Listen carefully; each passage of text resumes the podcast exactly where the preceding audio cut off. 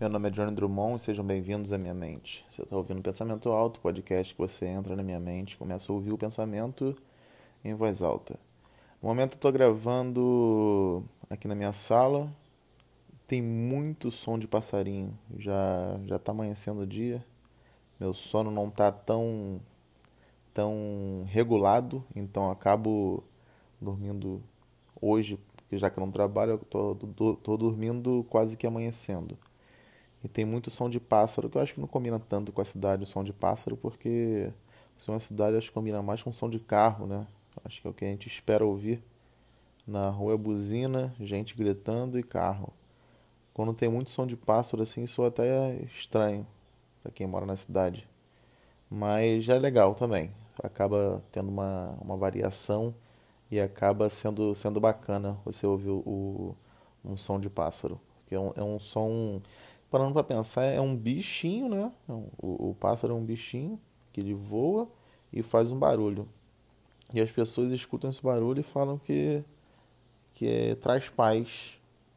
Eu acho que traz paz justamente por, por, por ser um, uma coisa despretensiosa. É simplesmente um, um, bichinho fazendo barulho.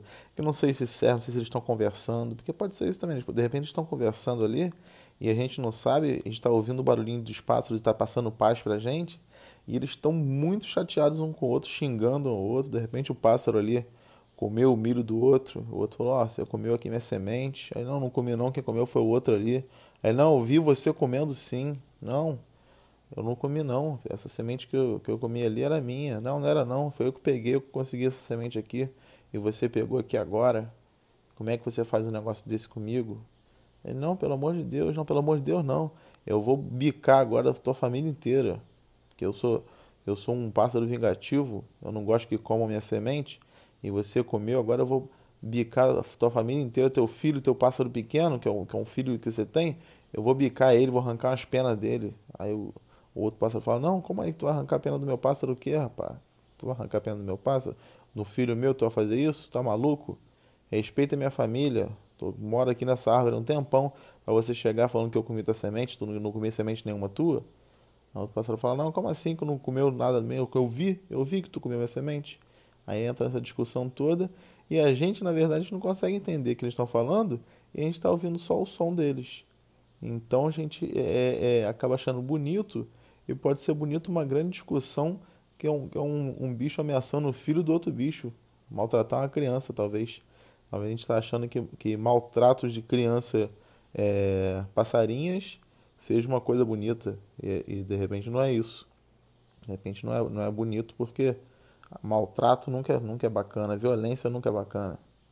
Às vezes até é, de repente também, que não posso ser hipócrita e falar que violência às vezes não é bacana, porque se não fosse o, o, o UFC, ele não seria também essa coisa toda que ele é. O UFC não, não renderia tanto dinheiro, não fariam tantos milionários assim. Porque o UFC nada mais é que violência.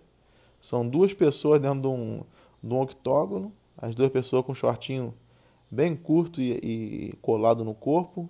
Alguns usam bermuda, mas a maioria com shortinho curto colado no corpo.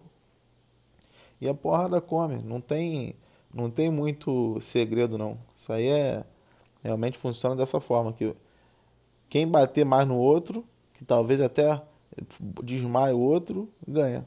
Não tem não tem negócio de ah, cuidado para não machucar, preste atenção aí, senão vocês vão acabar se machucando. Na verdade não tem, é para machucar mesmo. Então, e as pessoas pagam ingresso para ver isso. As pessoas é, é, compram o ingresso e vão, sentam na cadeira, compram talvez uma pipoca, alguma coisa, para ver dois seres humanos ali tampando na porrada, que, não, que é uma coisa que, parando para pensar na, na é, a grosso modo, nada mais é que muita violência. Porque se for para pensar, você pode reunir amigos e falar, pessoal, fazer aqui um clube da luta, tem até um, esse filme aí, que é o clube da luta, vai juntar todo mundo aqui, a porrada vai comer, a gente faz apostas aqui, ó. Você aposta nesse amigo aqui teu, aposta no outro. A porrada como quem desmaiar perde. Não pode desmaiar, não pode cair no chão.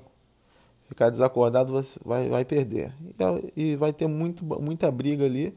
E vai ser o entretenimento do ser humano, vai ser aquela briga ali.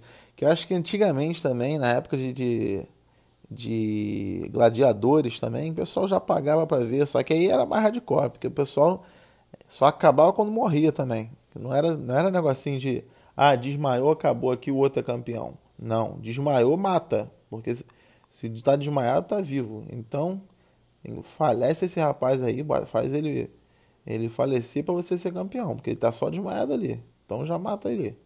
Era essa coisa. Então, é, o ser humano acho que foi se civilizando aos poucos, mas ainda gosta de uma, de uma coisa sanguinária. O ser humano ainda tem essa coisa com ele ainda de, de gostar de, ver gente se machucando.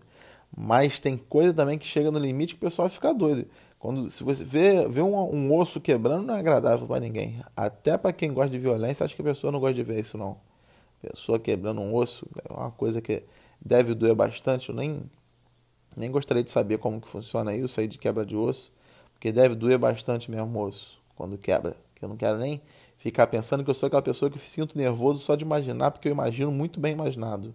A imaginação realmente é muito boa. Então, se eu ficar só é, é, imaginando, já quase até sinto a dor, de tanto que eu imagino bem. Então, como eu, eu imagino bem, prefiro nem imaginar, porque eu não quero imaginar. A verdade é essa. Então, assim, é, é, eu acho que antigamente as pessoas falavam que, que, que não gostavam de violência. Aliás, as pessoas gostavam mais de violência e hoje as pessoas falam que não gostam de violência. Eu acho que no fundo, alguma coisa em algum momento deve gostar sim de uma violênciazinha.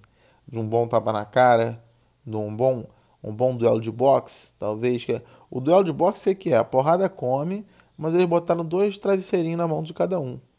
Que é tipo assim, ó, vai, vai, ter porrada mas isso aqui vai, não vai machucar tanto. Então você vai dar um socão na cara dele, com isso aqui não vai machucar tanto. Mas acaba machucando, porque tu vê lutador de boxe que tá com a cara inchada de olho roxo, nariz, nariz quebrado. Dizem, não tenho certeza, mas dizem que o lutador de boxe ele tira o osso do nariz, o osso do nariz não tem, a cartilagem, justamente para to tomar um soco no nariz e ficar tranquilo. Eu já ouvi falar muito isso quando era criança. Não sei se isso é verdade. Vou até pesquisar isso depois, quando acabar de gravar esse podcast aqui, para ver se é isso mesmo, se era uma lenda. Porque eu lembro, acho que meu pai me falava isso, se não me engano. Falava, ó, o osso do nariz eles tiram, que é para não ter problema de quebrar nariz. Porque não tem osso, não tem nariz. No caso não é o osso, é a cartilagem, né? Porque o osso mesmo do nariz, você vê um esqueleto, ele começa bem em cima e fica um buraco, porque o, a cartilagem ela acaba se desfazendo não, não é a estrutura óssea da coisa. Por isso que os esqueletos não têm orelha, né? Os esqueletos são só aquela coisa, o buraco ali do, dos olhos e, e não tem também nariz. Então acho que é por isso que é. Acho não, né? Com certeza é isso aí que acontece. Que a cartilagem é, é ela se dissolve, ela acaba, né? No, com o tempo aí. E eu tô falando e os pássaros continuam a gente fala cantar, mas não é cantar também, que pássaro não está cantando. Pássaro não. Se bem que pode estar tá cantando também, pode ter muito pássaro ali, pode estar tá rolando uma, uma batalha de rap ali, de rimas, e os pássaros estão rimando todos juntos, e a gente não sabe também. Mas é porque eu não sei se é cantar, mas acho que pode ser chamado de cantar sim, porque tem pássaro que tem um, um, um canto que ele repete a mesma sequência. Então, se ele repete a mesma sequência, pode sim ser chamado de canto. Porque tem o Ben TV que ele faz o som do TV, que parece que ele fala TV, que eu não sei, que pode ser qualquer coisa na verdade. Não precisa ser TV, porque ele não faz o som TV. Ele faz tanturum, ele dá essas notas. Então esse tanturum pode ser um Ben TV, como pode ser também um estou com fome, estou com fome. Pode ser ele falando que está com fome, pode ser falando qualquer coisa eu, eu, eu queria entender da onde que veio essa, essa tradução da, do, do, do passarinhês né, pro, pro português para virar o Ben TV. E de repente o Ben TV, se ele entende português, ele deve ficar chateadíssimo com isso, que ele fala, pô, a gente nunca falou Ben TV. Para chegar essa galera aqui e ficar traduzindo o que a gente fala como se fosse Ben TV, que não faz sentido nenhum. Eu falar que vi alguém e, ponto. Ficar repetindo isso não faria sentido algum. E, e, o pessoal aí traduziu o que a gente faz aqui, esse barulho, para bem te ver. De repente, se eles falam português, se eles entendem português, deve ficar chateado com isso. Porque o que a gente escuta é só um som, que pode ser, significar qualquer coisa na língua, na língua dos pássaros, que eu estou chamando de passarinhês aqui, mas não sei também. De repente eles chamam o, o, o, a língua deles de qualquer palavra que for, e é o idioma deles. Ah, qual é o idioma de vocês? Ah, a gente fala maçaneta. Ué, como assim? Ué, nosso idioma, o nome do nosso idioma é maçaneta. Como assim? É, a gente fala maçaneta, é, é isso. E a palavra que a gente usa para falar do nosso idioma é maçaneta. Assim como o seu português, como do outro pessoal lá japonês, do outro ali é inglês, o nosso é maçaneta, a gente fala maçaneta. E você tem que aceitar isso, porque você não tem que contestar certas coisas que não, que não, não foi você que definiu, que é outra, outra galera que definiu. Você não pode contestar essas coisas porque não diz respeito a você. Eu acho que o preconceito do ser humano vem muito daí, porque quando você começa a, a, contestar coisas que, que não lhe cabem, eu acho que aí começa a entrar o preconceito. Não sei nem se isso aqui é uma reflexão que eu estou te dando para você entender, se de repente se você talvez seja um ser humano preconceituoso, você pode tirar teu preconceito a partir daí.